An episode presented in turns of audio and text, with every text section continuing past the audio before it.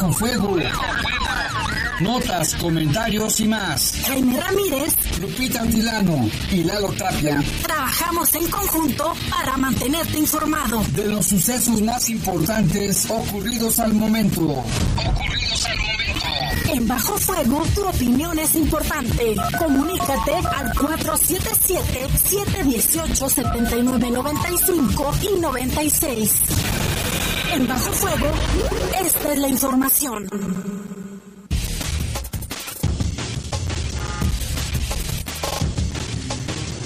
¿Qué tal? Buenas noches. Buenas noches, ya son las 7 de la noche en punto. Les saludamos con gusto aquí en este espacio informativo de Bajo Fuego, en esta tarde, tarde noche ya de miércoles 23 de febrero del año 2022, un día muy caluroso. Ahorita Lupita nos dará eh, las condiciones del tiempo. Les saludamos con gusto aquí en Controles de Cabina de Noticieros, Jorge Rodríguez Sabanero, Control General de Cabina, nuestro compañero Dryan Martínez, y en la, en la conducción les saludamos también con mucho gusto Guadalupe Atilano, Jaime, muy buenas noches a todos los que nos escuchan.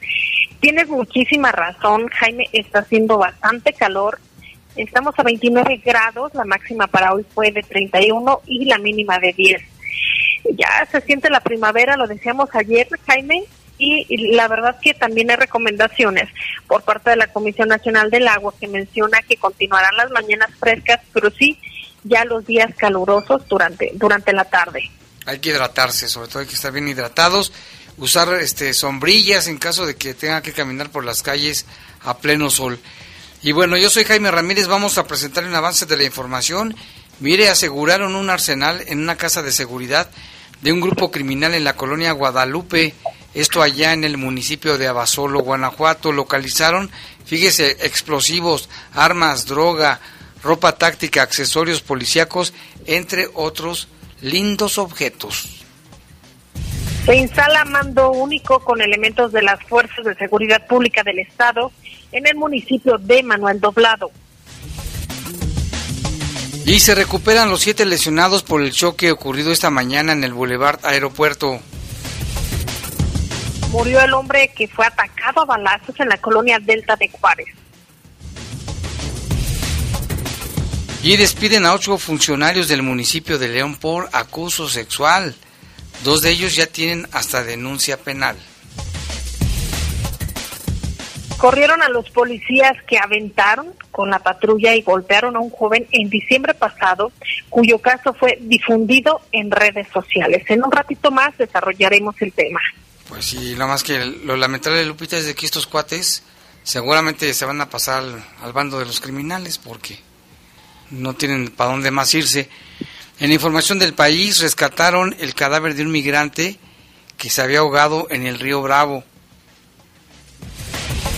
Y en información del mundo, aumenta la tensión en Ucrania. El Parlamento le da la cara abierta al presidente para invadir ese país. Pues las cosas son muy complicadas cada vez, ¿no? Cada, cada hora que pasa, el asunto se ve más complicado de que haya un arreglo este pacífico, esperemos que así sea. Todavía la esperanza muere al último, dicen, y hay que esperar. Son las 7 con 3, vamos a hacer una breve pausa, regresamos en un momento aquí en Bajo Fuego. Comunícate con nosotros al 477-718-7995 y 96. WhatsApp 477-147-1100. Regresamos a Bajo Fuego. Estás en Bajo Fuego. Bajo Fuego. Reportes, comentarios, sugerencias. Comunícate a los servicios informativos de la poderosa RPL vía WhatsApp al 477-495-1839. 477-495-1839. En el poder de las noticias. Poder de las noticias. Y bajo fuego. Contamos con información cierta, veraz y oportuna. Así son los servicios informativos de la poderosa RTL. 100% confiables. Confiables, confiables. Es la hora de la verdad, la prueba reina del sabor y la salud. Y arrancan. Ni las trampas del chescolín detienen al elotito. La fresa toma la delantera con su potencia natural. La media naranja reparte cariñitos. Las chatarras se caen a pedazos por el exceso de carbohidratos, sodio y azúcares que les dañan su salud. Un cierre trepidante. Los alimentos saludables triunfan en la carrera de la salud. Come como nosotras y ponte saludable. Pura vitamina. Estás en Bajo Fuego. Bajo Fuego. Reportes, comentarios, sugerencias. Comunícate a los servicios informativos de la poderosa RPL vía WhatsApp al 477 495 1839. 477-495-1839.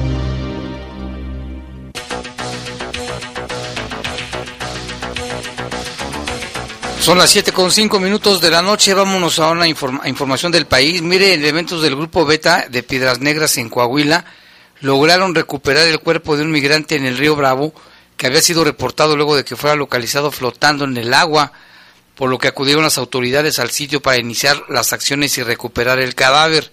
Tras este hallazgo en el sitio conocido como Campo de Águilas, el personal notificó a la Fiscalía General del Estado de Coahuila y acudieron elementos de la Agencia de Investigación Criminal. Luego de una inspección se informó que el fallecido no portaba ninguna identificación. El cuerpo fue trasladado a las instalaciones del CEMEFO para la necropsia de ley y su identificación.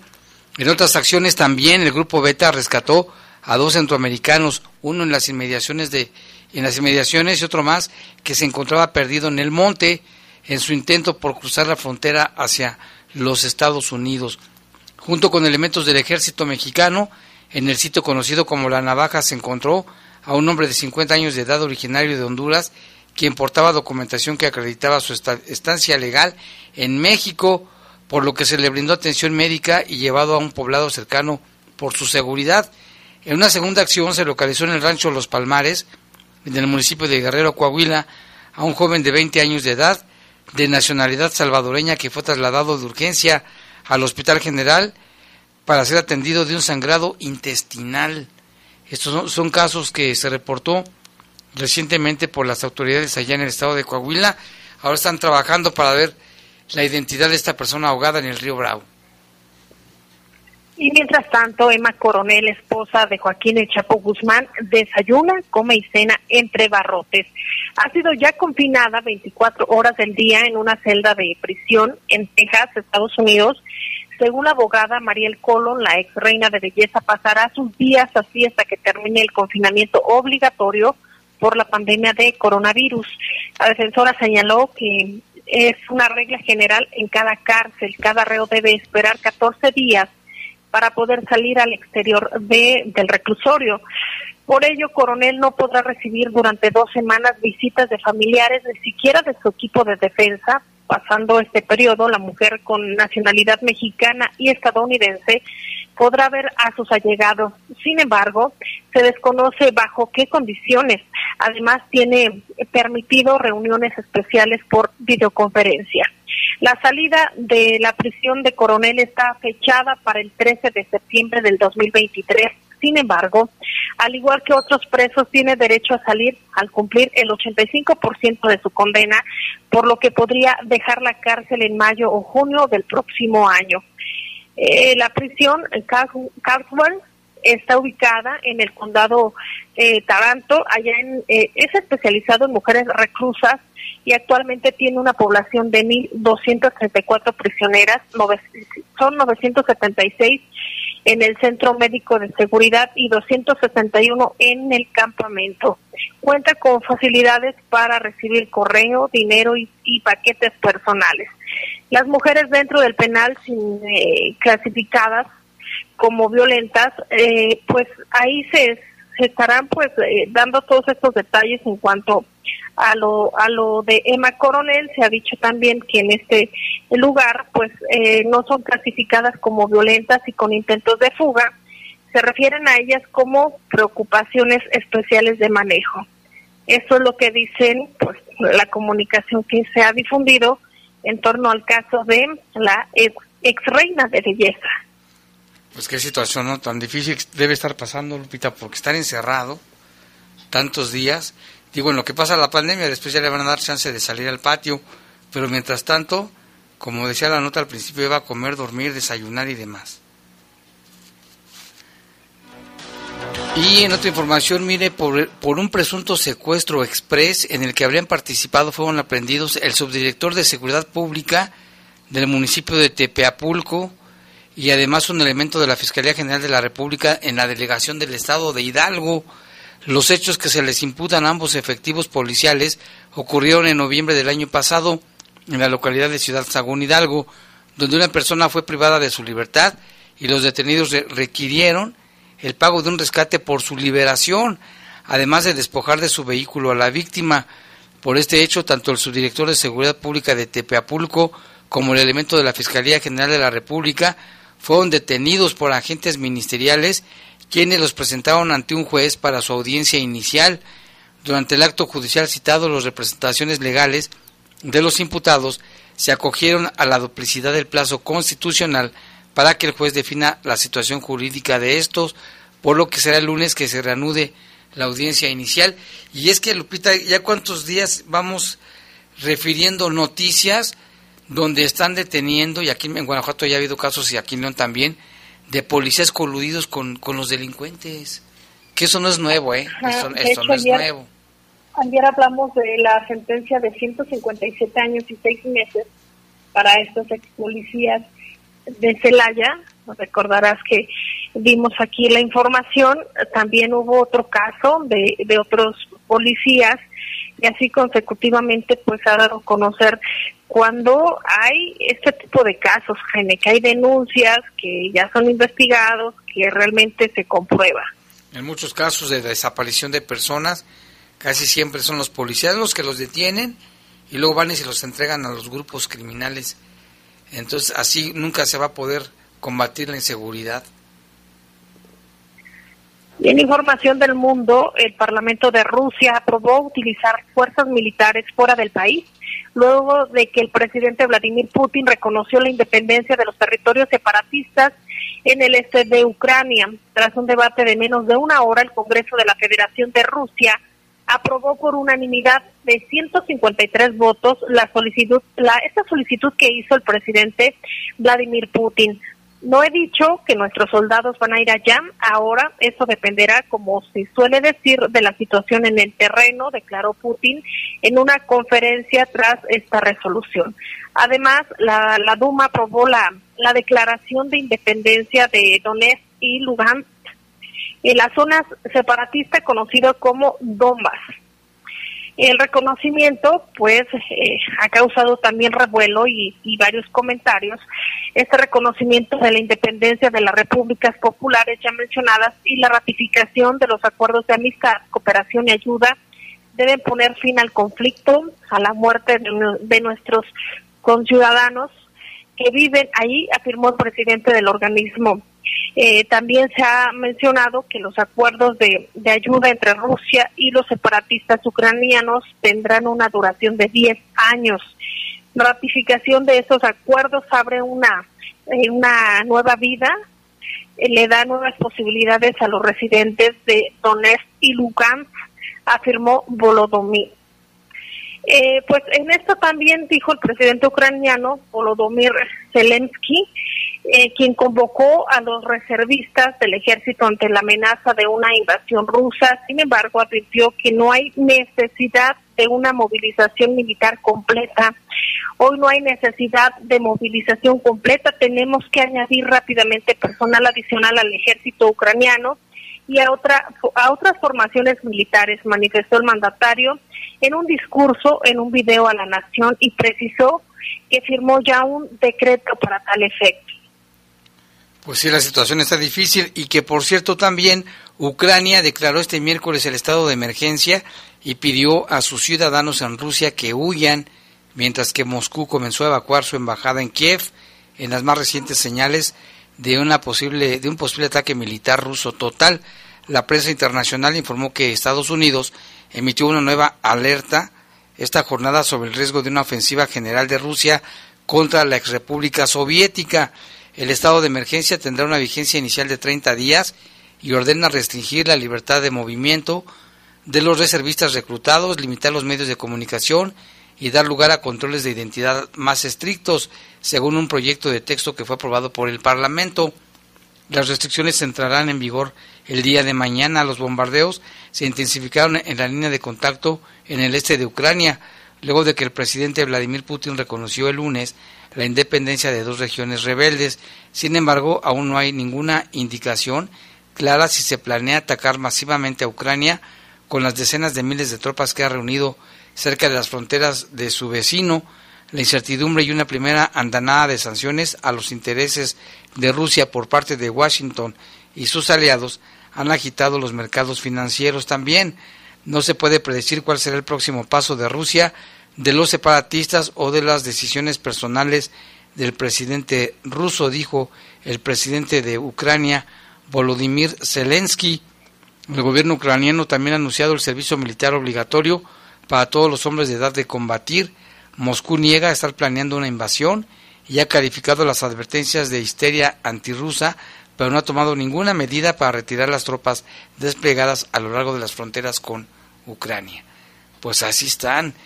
Rusia dice que no, este, Ucrania dice que sí, y ya ha habido ahí algunos este, ataques, y ahora con las nuevas repúblicas prorrusas, a ver en qué termina esto, Lupita. Y las medidas que está imponiendo también Estados Unidos como sanción, esta reunión que ya se han tenido con varios mandatarios y también pues, el llamado que hace México que sea pues, a la paz y no a la invasión de esta manera. Y mire, también ya le habíamos dado a conocer ya en repetidas ocasiones respecto a estos casos que se dan por parte de representantes de, la Iglesia y que son agresiones sexuales. La Iglesia Católica Española ordenó investigar los casos de pederastía en instituciones. El cardenal Juan José Omeya, eh, presidente de la Conferencia Episcopal Española, dijo que tiene que dar un paso más al frente en esa ayuda y en ese apoyo a las víctimas. Este anuncio se produce justo cuando aumenta la presión política para indagar los abusos sexuales a menores por parte de religiosos, luego de que el Parlamento analiza crear una comisión de expertos. Eh, se hará cargo un despacho de investigación que durará al menos un año. El presidente del organismo, Javier Cremades, eh, afirmó que su labor se basará en el trabajo que ya han realizado las diócesis en España. Además, la experiencia positiva del modelo francés, donde un informe independiente contabilizó, escuche usted, 216 mil casos, estas víctimas que, que son desde 1950 y la metodología alemana. Por primera vez la, la Iglesia se mostró dispuesta a colaborar con esta iniciativa. Lo que se quiere pues es asumir la responsabilidad ante las víctimas. Las autoridades y la sociedad española estableció así un nuevo vínculo, este vehículo de colaboración que ayude a esclarecer los sucesos del pasado y garantizar que no puedan volver a ocurrir en el futuro fue lo que han anunciado. Hasta ahora se reconoce que son 220 casos desde el año 2001, eso pues de acuerdo a la Iglesia Católica. Y es que Lupita llevan varios países, primero fue Francia, ¿te acuerdas que denunció? Luego Alemania y ahora España, y lo mismo hicieron en Sudamérica, Colombia, Chile, cuando hizo la visita del Papa, que primero como que no les había hecho caso, y después pues ya, sí algo se tiene que hacer para, por primera, castigar a los responsables, y segunda, ya detener esto, Lupita, que ya no haya más casos de pederastía en la Iglesia Católica. Que obviamente se están desarrollando y, y que ojalá se respeten, Jaime, todos los mecanismos para no revictimizar a las víctimas y que también no queden impunes los casos. Se habla de décadas, se habla de muchos años en los que estuvo ocurriendo y no se denunciaba. Estos últimos casos de los que estamos hablando y, y, de acuerdo a lo que reconoce la Iglesia en este comunicado es que son 220 casos, fíjate, desde el 2001. Estamos en 2022. ¿Cuántos años tuvieron que transcurrir? Fíjate cuántos años. Y aquí en México, pues también sabemos que ha, habido muchos casos, muchos casos de sacerdotes que han hecho lo mismo.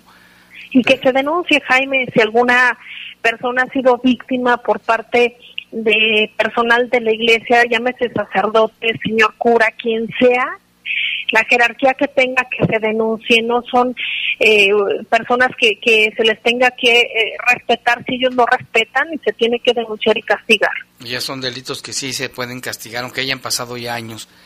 Bueno, Lupita, pues vamos a una pausa, regresamos en un momento.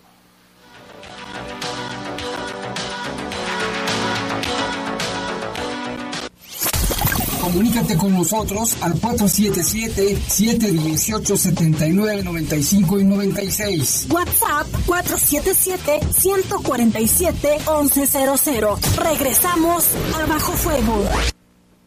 Estás en Bajo Fuego. Bajo Fuego. Los cuentos de Morena. No me importa, no me interesa el dinero. Otro hermano del presidente López Obrador recibiendo dinero en efectivo clandestinamente en pleno proceso electoral. Los corruptos son los más extravagantes. Revela la vida de lujos en el extranjero que lleva el hijo del presidente de México, José Ramón López Beltrán. Morenín Morenando, este cuento nos está arruinando. Es hora de cambiar y recuperar el tiempo perdido. PAN, unidos por un México mejor. El mafioso, el narco, el cocinero, la buchona, el dealer, la mula. ¡Lotería! No importa qué droga química te metas, todas están hechas con veneno y de todas formas te destruyes. Si necesitas ayuda, llama a la línea de la vida, 800-911-2000. Para vivir feliz, no necesitas meterte nada. Reportes, comentarios, sugerencias. Comunícate a los servicios informativos de la poderosa RPL vía WhatsApp al 477-495-1839. 477-495-1839. Estás en Bajo Fuego.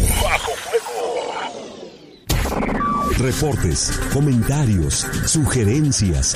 Comunícate a los servicios informativos de la poderosa RPL vía WhatsApp al 477-495-1839.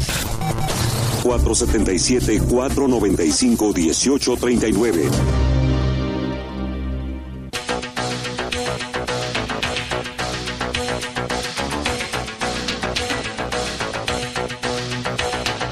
Bueno, en este momento son las 7.22, ya tenemos en la línea telefónica a nuestro compañero Lalo Tapia que tiene información sobre los casos del accidente de hoy en la mañana y también del hombre atacado a balazos anoche. ¿Qué tal Lalo? Buenas tardes, noches ya.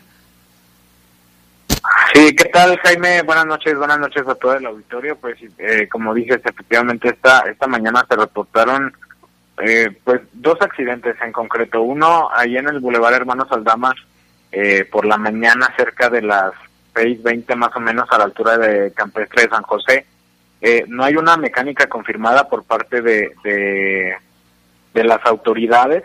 Eh, estuvo involucrada una pipa de gas, una motocicleta y una, una de estas camionetas como de, de transporte de personal, que son como de 12 o 14 pasajeros, que esta precisamente fue la más, la más afectada porque terminó volcada sobre un costado de, de la camioneta.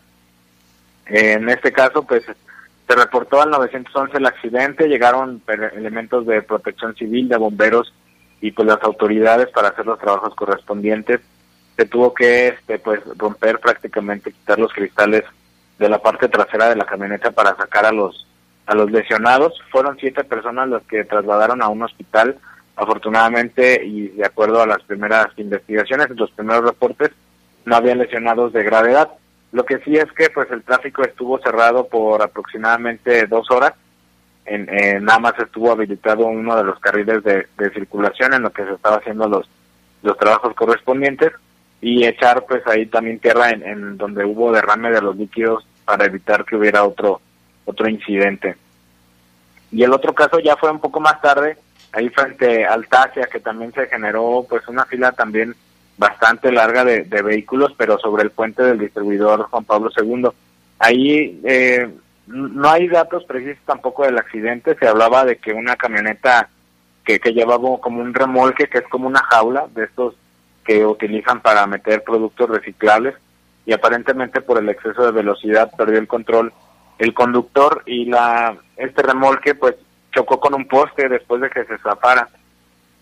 El poste casi casi se caía. Eh, la camioneta no fue ubicada, al menos el personal de tránsito que estaba ahí de policía vial no, no supo dar información sobre sobre la camioneta. Decían ellos que cuando llegaron ya estaba prácticamente así. Los daños en, en el carril de circulación eh, pues fueron considerables, como lo mencionamos, pues la fila de vehículos era bastante, bastante larga. Afortunadamente no hubo personas que hayan resultado lesionadas en relación a, a, este caso. Y bueno, de, de ayer eh, mencionábamos sobre sobre esta eh, agresión con armas de fuego en contra de, de un hombre que, que aparentemente es de origen eh, oaxaqueño. Esta agresión que fue poco antes de las nueve de la noche en la calle de Juan y el Cerro de la Bufa, ahí en la colonia Delta de Jerez. Eh, Teobaldo, de 21 años, que fue trasladado a recibir atención médica. Ya la fiscalía el día de hoy confirmó que, que falleció.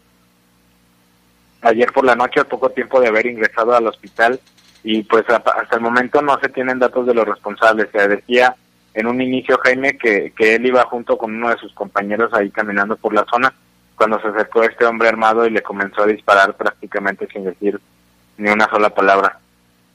Eh, a pesar de los operativos, y, de todo este protocolo que, que siempre se hace cuando hay este tipo de, situaciones, no hubo ninguna persona que haya sido detenida. Y también el día de hoy se informó sobre la muerte de, de un hombre en el hospital, precisamente, eh, después de que fuera atacado en la colonia Ciudad Satélite. Aparentemente esta persona fue localizado como a las 5 de la mañana del lunes. Eh, los vecinos de ahí de la calle Isla Natividad reportaron este esta persona lesionada y fue eh, trasladada en condiciones delicadas al hospital. No se sabe la, la identidad de la persona fallecida, hasta el momento no ha sido identificado. Los reportes preliminares señalaban que era un hombre de aproximadamente 50 años. Y pues bueno, con este caso sería el número eh, 36, con estos dos casos ya serían 36 los los asesinatos reportados durante este mes de, de febrero, Jaime, prácticamente a pues a poco menos de una semana de, terminar el mes. 36, híjole. Bueno, está bien, Lalo, muchas gracias. Sí, por nada, estamos, estamos aquí al pendiente. Al pendiente. Buenas noches. Muchas gracias, Lalo, Tapia, por este reporte. Híjole, pues los accidentes y los ataques armados que no, no cesan. Y tenemos más, Jaime. Ahora vamos hasta el municipio de Abasolo allá al procesar información obtenida por la inteligencia, activos de la Agencia de Investigación Criminal ubicaron la tarde del lunes 21 a un sujeto armado en la calle Valle de Santiago, en la colonia Guadalupe. Al intentar su detención, el individuo se introdujo en un domicilio de dos plantas y huyó por la parte posterior. Al ingresar de manera justificada a la finca, los elementos confirmaron que se trataba de una casa de seguridad de un grupo criminal en donde aseguraron artefactos explosivos, armas cortas y largas, droga, ropa táctica, accesorios policíacos, entre otros objetos de índole delictivo. El hombre, quien realizaba aparentemente labores de vigilancia en el lugar, al ver a los agentes huyó corriendo para acceder a la casa de dos niveles, haciendo caso omiso a los comandos verbales de los policías. Los elementos de la Agencia de Investigación Criminal con las medidas de seguridad pertinentes, porque en este momento se desconocía si había más moradores en el domicilio, rodearon el lugar. Al entrar confirmaron que se trata de una casa de seguridad de un grupo criminal y que el sujeto huyó desde el interior hasta alcanzar nuevamente la calle. Y es que, mira, Lupita, y el arsenal, al revisar el lugar, los agentes de investigación criminal aseguraron y dejaron a disposición del Ministerio Público lo siguiente: 600 cartuchos de arma larga, 21 artefactos explosivos de diversa geometría, así le llaman, un bote metálico que contiene 49 artefactos explosivos tipo granadas, 27 chalecos balísticos, 40 pantalones tácticos, 6 sombreros camuflajeados, 13 playeras, 29 paquetes que contienen diversas prendas de vestir tácticas, 32 cascos balísticos, 38 pares de botas, 9 bolsas que contienen marihuana, 12 con pastillas psicotrópicas, 44 juegos de esposas de mano, una báscula, 10 tablas de madera, nueve balaclavas, 10 forros para casco balístico, tres gorras con logotipo de seguridad pública, tres camisolas de seguridad pública de Abasolo también, 35 placas balísticas, seis bolsas que contienen pipas de cristal, una máquina emplayadora, un costal de ponchallantas, cuatro radios portátiles, siete armas largas, un arma corta, 19 cargadores de diferentes calibres, seis abastecedores, un palo con púas, un palo con púas para pegarle yo creo a alguien, tres instrumentos de, de, de marcado mediante calor, lonas y calcomanías del grupo delictivo. La Fiscalía del Estado inició así una carpeta de investigación por los delitos contra la salud y la Ley Federal de Armas de Fuego y Explosivos. Al localizar artefactos de origen explosivo se puso en conocimiento también al personal especializado de la Secretaría de la Defensa Nacional para la gestión y manejo de los mismos mientras se tomaban las medidas de protección recomendadas para proteger a la población, dado que esos artefactos no se encontraban en condiciones adecuadas de almacenaje. No hay detenidos, Lupita, pero esperemos que con la tarjeta de investigación se pueda dar con los responsables. Vaya que era un verdadero arsenal, ¿eh? Así es, continúa la investigación. Y por otro lado, ahora en el municipio de Manuel Doblado, por acuerdo del ayuntamiento y ante la solicitud presentada por el gobernador del estado, Diego Sinue Rodríguez Vallejo, a partir del día de hoy, 23 de febrero, se instaló en el municipio de Manuel Doblado el mando único de las Fuerzas de Seguridad Pública del Estado. Como resultado de las primeras acciones realizadas conjuntas por la Secretaría de Seguridad Pública, el Ejército Mexicano y de la Fiscalía General del Estado se desplegó el operativo Trueno para la revisión del armamento amparado en la licencia oficial colectiva así como de las instalaciones de la Policía Municipal. Durante la revisión en la armería fueron localizados dos cargadores para arma corta calibre 9 milímetros y 23 cartuchos útiles del mismo calibre que no están justificadas dentro de la licencia oficial colectiva.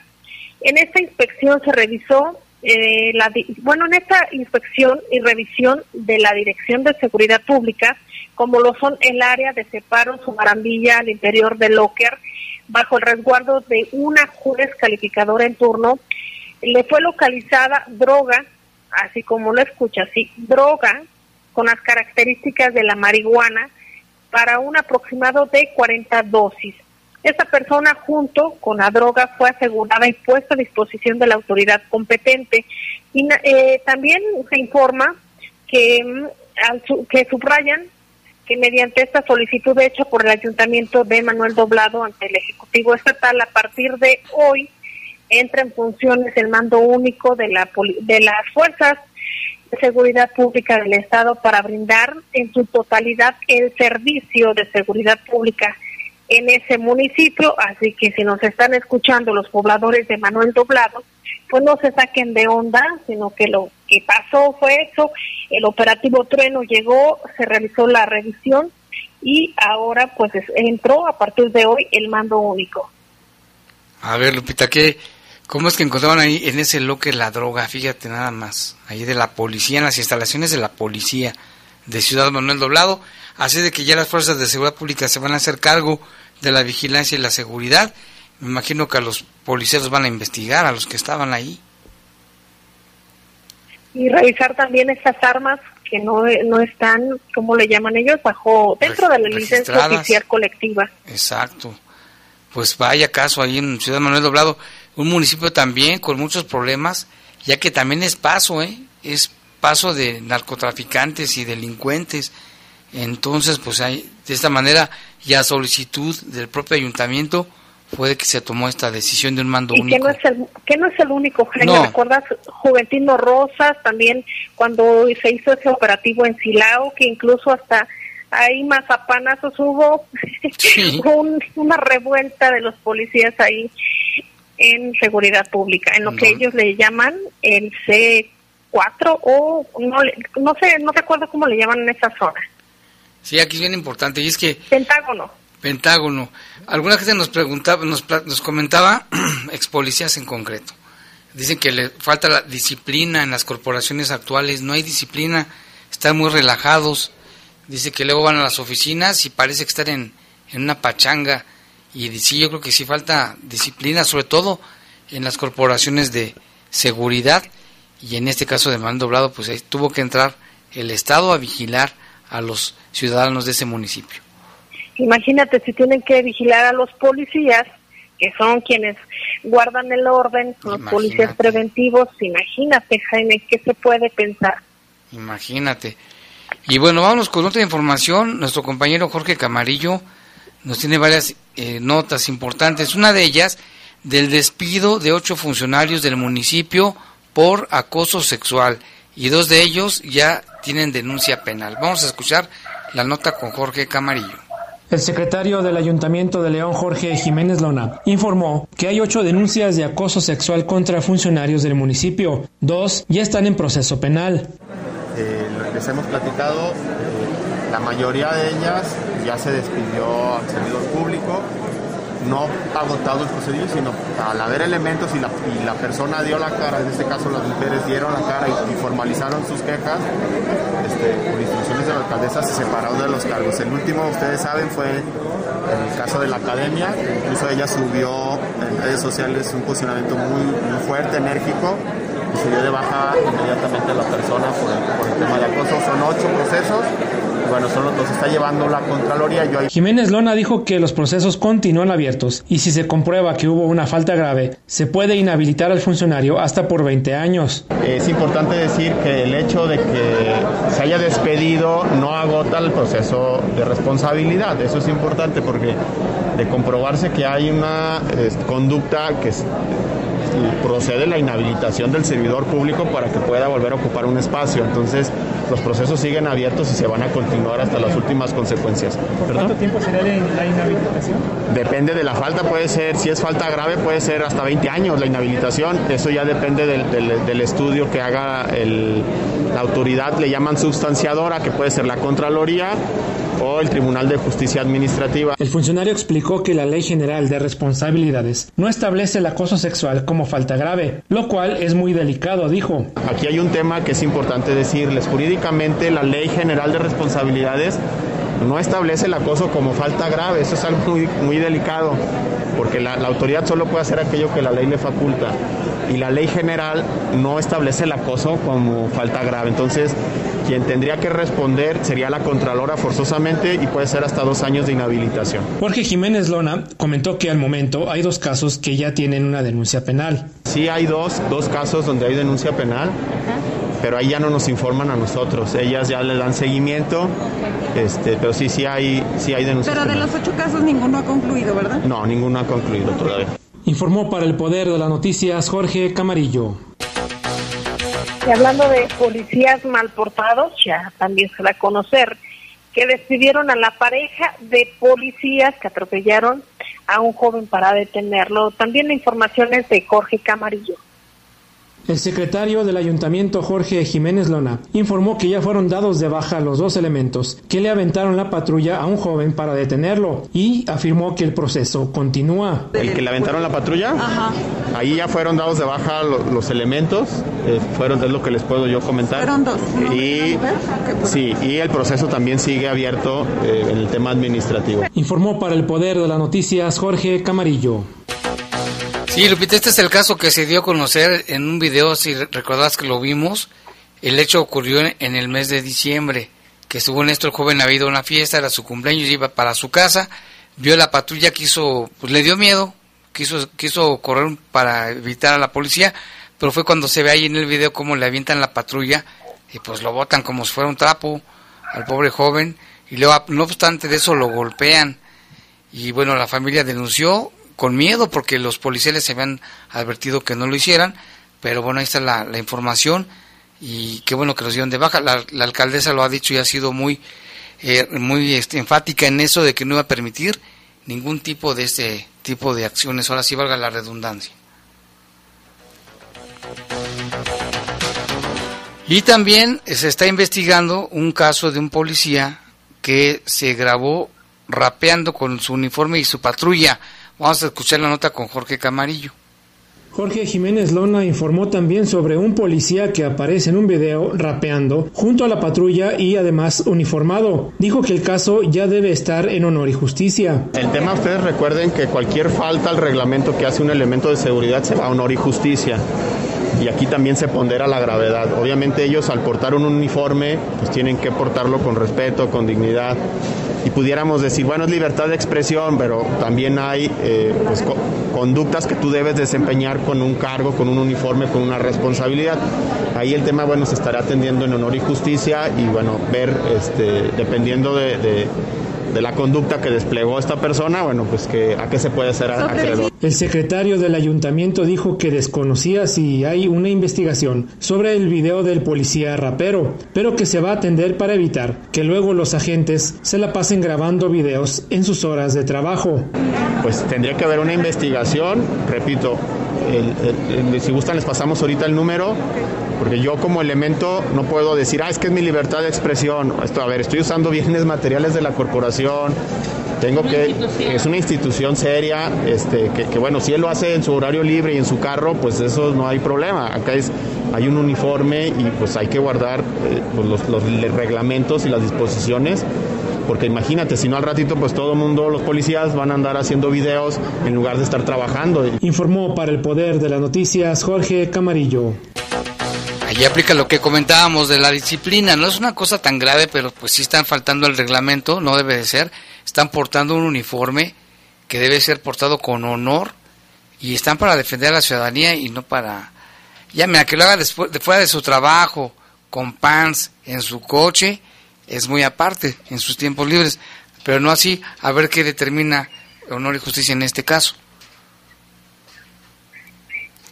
Y tenemos también, Jaime, el tema de salud, cómo está la COVID-19. Se da a conocer por parte de la Secretaría de Salud del Estado de Guanajuato que son, a día de hoy, 100, son 1.193 casos eh, confirmados. De estos, en León son 835 para un total de 272.008 eh, y de las personas que han fallecido este día son 10 de ellas dos de León. En total las defunciones en el estado de Guanajuato son de 14.892 personas que han perdido la batalla contra la COVID-19 y todavía hay 3.114 casos activos. El llamado es el mismo, a no bajar eh, las medidas sanitarias, a seguirse cuidando, el uso de cubrebocas, alcohol en gel y el lavado de, de manos. Y es que como ya estamos en semáforo de reactivación económica verde, que nosotros lo sabemos, pero la gente piensa que es verde ya de, de, que ya se acabó esto, hemos visto ya también que se están relajando las medidas. Yo ya he visto mucha gente que anda en la calle sin su cubrebocas, ¿eh? Y mira, ahí está el repunte de hoy, por ejemplo, fueron 1.193 casos. Y que no solo es eso, Jaime. Es, por una parte, hemos comentado el tema de la reactivación económica, la pérdida de empleos, que poco a poco se recuperan. Pero si hablamos de salud, las personas que siguen falleciendo o las personas, de acuerdo al comportamiento que ha dado a conocer la autoridad, son aquellas que no tienen eh, vacunas, es decir, que no han querido por alguna razón vacunarse, al menos no, tienen, no tienen el, otras no tienen el esquema completo, tal vez se, pusieron la primera, pero ya no regresaron a completar el esquema, pero por otro lado, las secuelas que deja esta enfermedad, y no sé hasta cuándo las estaremos cargando. Sí, hay que tener mucho cuidado y pues también es que en muchos casos nos han comentado la persona o estaba con COVID o tenía alguna otra enfermedad y no se pudieron vacunar. En Irapuato todavía se estaban vacunando primeras veces, ¿no, Lupita? Todavía. Y también hay para rezagados, creo que a través de la página que es coronavirus.guanajuato.gov.mx hay un chat en el que se pueden hacer todas las preguntas que, que el usuario desee en torno a, lo que compete la COVID-19. Yo creo que vale la pena preguntar en qué localidades, en qué lugares se encuentran eh, dosis disponibles para las personas rezagadas. Exacto. Pues en fin, ya son las 7 con 44 minutos, vamos a hacer una pausa, regresamos con más en un momento aquí en Bajo Fuego.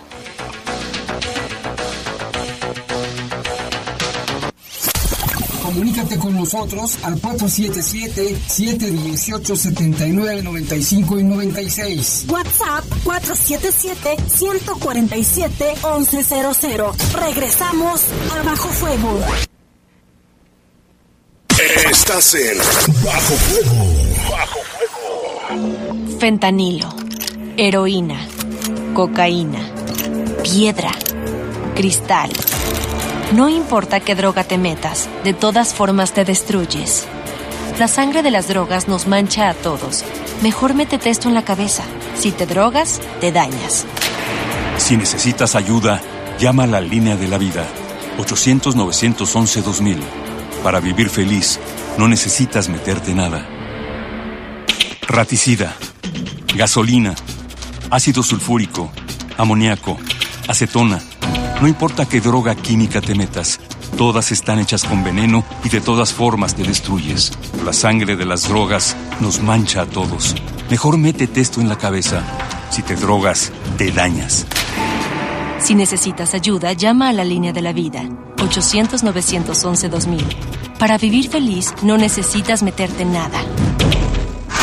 En el poder de las noticias. Poder de las noticias. Y bajo fuego. Y bajo fuego. Contamos con información cierta, veraz y oportuna. Así son los servicios informativos de la poderosa RPL. 100% confiables. Confiables, confiables, confiables. Estás en Bajo Fuego. Bajo Fuego. Reportes, comentarios, sugerencias. Comunícate a los servicios informativos de la poderosa RPL vía WhatsApp al 477-495-1839. 477-495-1839.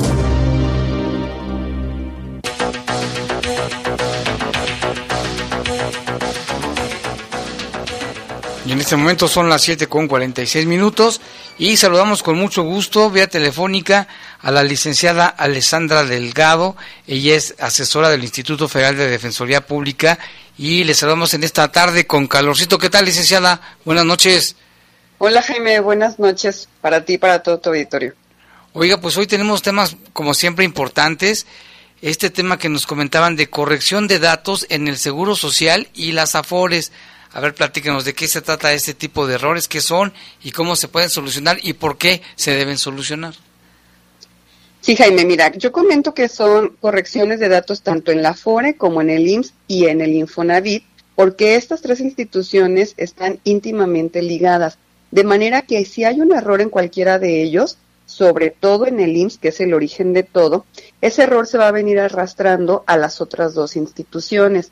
Entonces, es importante tener la certeza de que los datos de los trabajadores se encuentren correctos con previa anticipación. ¿Por qué te digo esto? Es muy común que las personas se den cuenta de que existe un error cuando van a tratar de ejercitar un derecho. El caso más común es cuando una persona ya quiere ir a pensionarse al IMSS y lleva toda su documentación y está pensando que al mes siguiente ya va a recibir su primer pago de pensión. Pero resulta que nunca se dio cuenta que el primero, el segundo o el tercer patrón eh, lo dio de alta con un dato erróneo.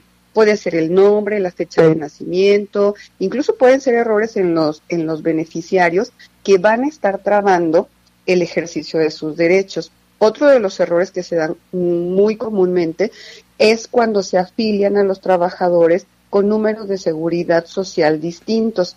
Sucede mucho que cuando el trabajador empezó a cotizar en el año 70, en los 80, lo registraron con un número y dejó de trabajar un tiempo, se reincorporó a la vida laboral, digamos, en el año 2000, y ahí el patrón lo dio de alta como si fuera la primera vez. Entonces está cotizando con dos números distintos y al momento de querer pensionarse, pues esa va a ser una traba para poder realizar el trámite correspondiente. Y tú pensarás, pues no hay ningún problema, voy y hago el trámite a la subdelegación o a mi clínica donde corresponda y fácil lo arreglo.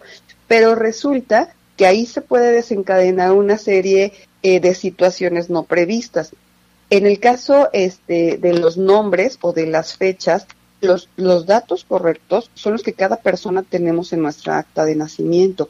Pero si hay un error en el acta de nacimiento, entonces voy a tener primero que corregir el acta de nacimiento, ya sea a través de una aclaración en el registro civil o incluso un juicio en los juzgados civiles, y pues eso se va llevando tiempo. De manera que si yo estoy pensando que el mes que entra ya voy a recibir mi pensión, pues ese mes se puede convertir en meses o incluso años. Y ahí la importancia de que las personas, de que los trabajadores tengan la certeza con la anticipación que más se pueda de que los datos estén correctos.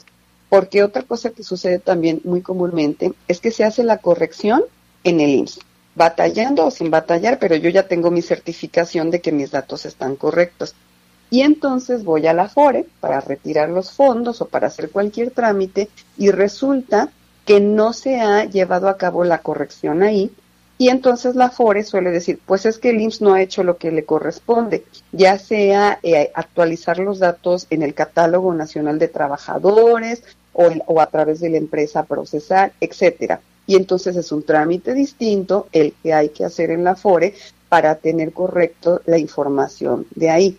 Lo mismo, si yo voy al Infonavit y quiero ejercitar, quiero ejercer un crédito y ahí aparece un, un error, pues entonces también eso me va a retrasar este el deseo que yo tenga de adquirir una vivienda, un crédito, de lo que sea.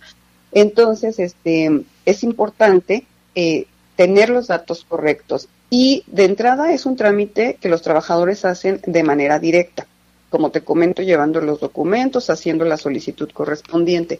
Pero es posible que en este trámite se les atraviese algo o incluso, ¿sabes qué pasa mucho? Que luego las, las instituciones no les dan como la, la información correcta.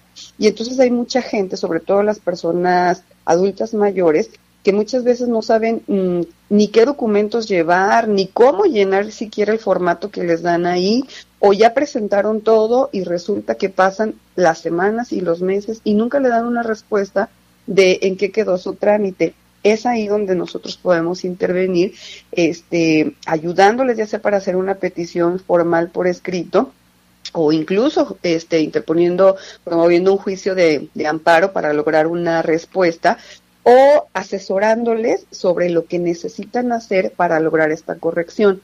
Porque de verdad que luego las personas llegan de, es que traté de hacerlo, pero me dijeron que no, y ya no supe qué hacer, a dónde ir, y siguen ahí, ¿no? O sea, como en el limbo sin saber a dónde acudir. Entonces, ellos deben de saber que pueden acudir con nosotros para que los asesoremos o incluso les llevemos la representación eh, de, de su caso.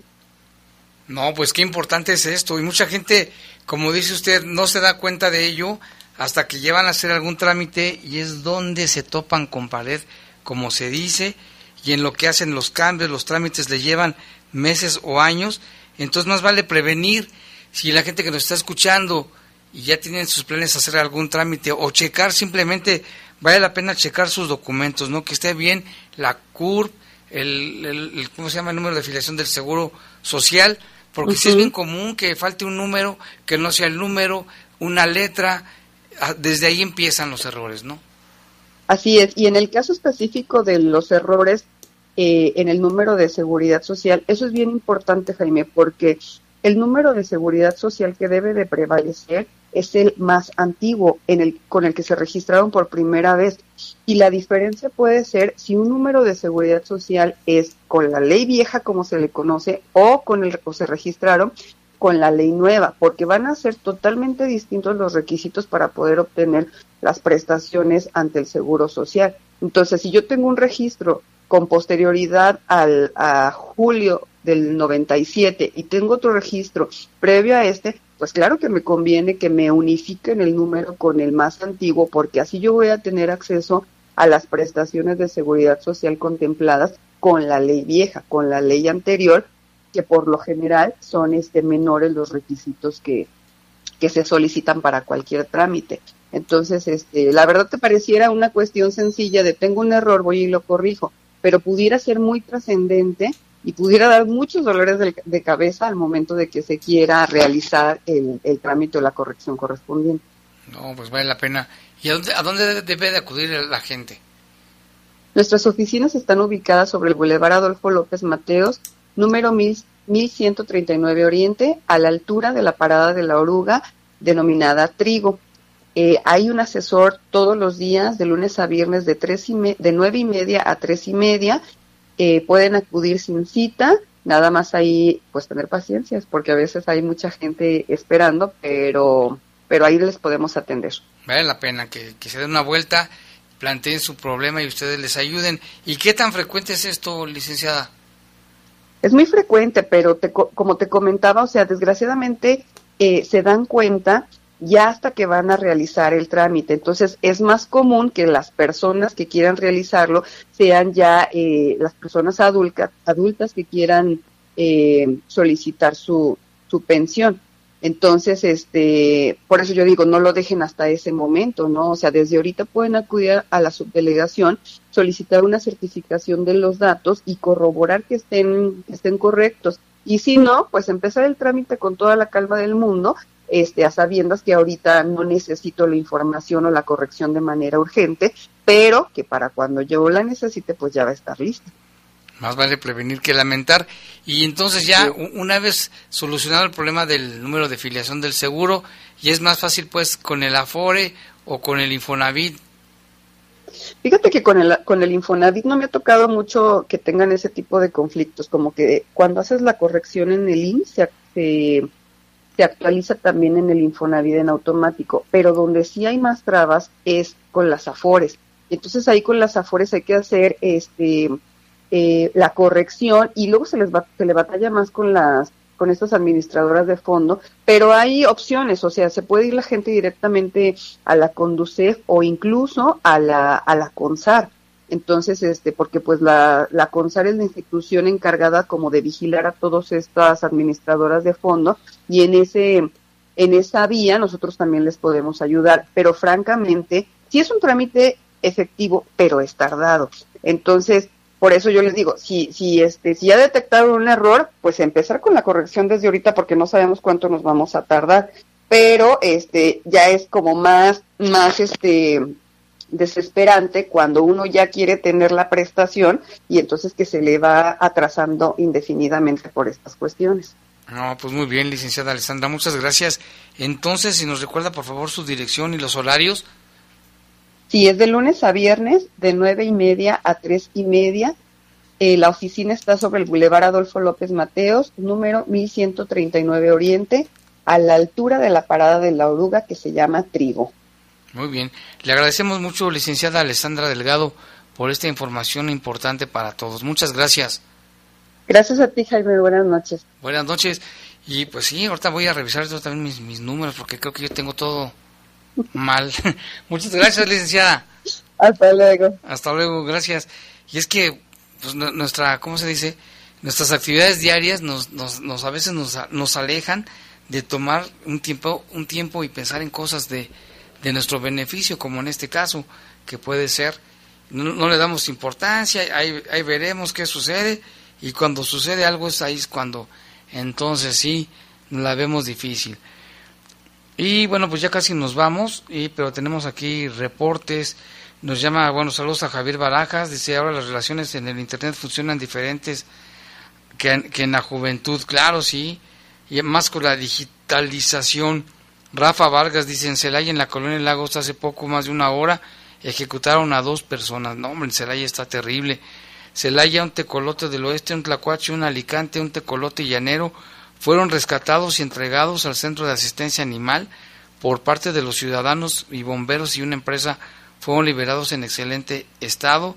Esto fue la semana pasada en el Cerro de San Bartolomé, allá también en el municipio de Celaya y nos manda las fotos. Ah, el tecolote está re chistoso. Ahorita vamos a subir esas fotos a, nuestras redes sociales. También aquí nos llama, buenos saludos para Jordi. Jordi que anda, anda, anda asustado. Saludos también para mi sobrino César el Piedritas, que anda buscando trabajo.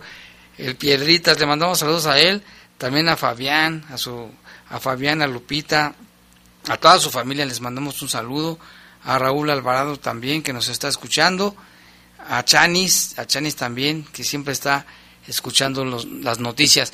Y así ya llegamos al final de este espacio informativo, le agradecemos la atención, pero le invitamos a que siga aquí porque a continuación Sigue Leyendas de Poder. Los servicios informativos de la poderosa RPL presentaron el noticiario policiaco de mayor audiencia en la región. Bajo fuego. Gracias por tu atención.